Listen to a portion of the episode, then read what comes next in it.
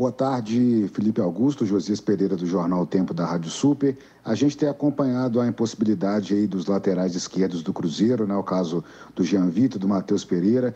Queria te perguntar como é que está aí a sua possibilidade, né, de atuar talvez nesta posição, se algo foi conversado com você e como que você veio se sentindo, né, atuando nesse setor, às vezes como ala esquerdo, às vezes até atuando como um lateral mesmo. Como é que você tem visto essa temporada para você atuando também nesta posição, mais uma na sua polivalência aí com a camisa celeste? Muito obrigado. É, na verdade, não, não é uma posição nova para mim, né? É, já, já desempenhei ela no decorrer do, do campeonato algumas vezes, né? A primeira foi mais jogando de ala ali, mas de lateral também algumas vezes. Não, não, não, não tenho tanta dificuldade assim. Não, é, já, já iniciei jogos ali jogando de lateral, já o professor já, já precisou de mim ali no decorrer dos jogos também para fazer a lateral. Então acho que é uma posição onde eu acabei me adaptando rápido, tô, tô, tô, tô conseguindo ajudar ali. E estou à disposição do, do professor para ajudar aonde, aonde ele quiser me colocar ali. Felipe, Sulimar da Rádio Inconfidência e da Rede Minas de Televisão, é, com essa experiência que você tem de disputa da Série B do Campeonato Brasileiro pelo América e agora pelo Cruzeiro, e até por essa experiência, onde foi que o Cruzeiro errou na tomada de algumas decisões dentro de campo para não ter conseguido esse acesso? Vocês que acreditam até o final, mas Dentro dessa experiência, o que, que faltou para o Cruzeiro nesta edição da Série B do Campeonato Brasileiro? Acho que o nosso início do, da Série B não foi, não foi tão bom, né? A gente, a gente oscilou bastante no primeiro turno, não, não conseguiu fazer um primeiro turno tão consistente e acabou que o segundo turno ficou um pouco pesado para a gente correr atrás do, do prejuízo. Desde quando o professor Luxemburgo chegou, a gente tem conseguido fazer bons jogos e, e somar alguns pontos importantes, mas que pelo primeiro turno não ter sido tão bom, acabou é, é, é esse momento agora com o professor Luxemburgo acabou não sendo suficiente. Então é, acho que o primeiro turno ali é que pesou mais, mas a gente ainda tem as nossas pretensões dentro do campeonato. A gente está sempre quando entra dentro de campo a gente entra para para conseguir o melhor resultado, que é a vitória. Então, é continuar entrando dentro de campo com esse pensamento. E enquanto tiver o mínimo de chance, a gente vai correr atrás. Lógico que a gente sabe que a cada rodada fica mais difícil, com menos possibilidades, mas a gente vai estar sempre buscando o, o melhor para o Cruzeiro. Boa tarde, Felipe Augusto. Aqui é Rafael Arruda, do portal Super Esportes.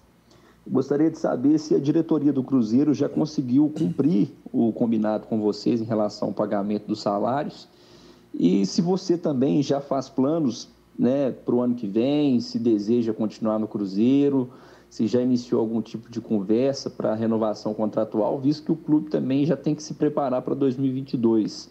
Um abraço. Não, sobre essa questão, acho que o clube a gente já teve essa reunião aí algumas semanas passadas. O clube está tá correndo atrás, está tentando, está se esforçando para ajustar isso. E com certeza acho que daqui para frente acho que as coisas vão, vão melhorar. E sobre minhas pretensões para o futuro, todo jogador quer, quer, quer jogar. Quem não está aqui quer vir para o Cruzeiro e quem está aqui quer dar sequência. Ainda não foi conversado nada, mas é, o interesse ele sempre existe, né? Mas é, a gente tem que mostrar o trabalho, mostrar dentro de campo ali.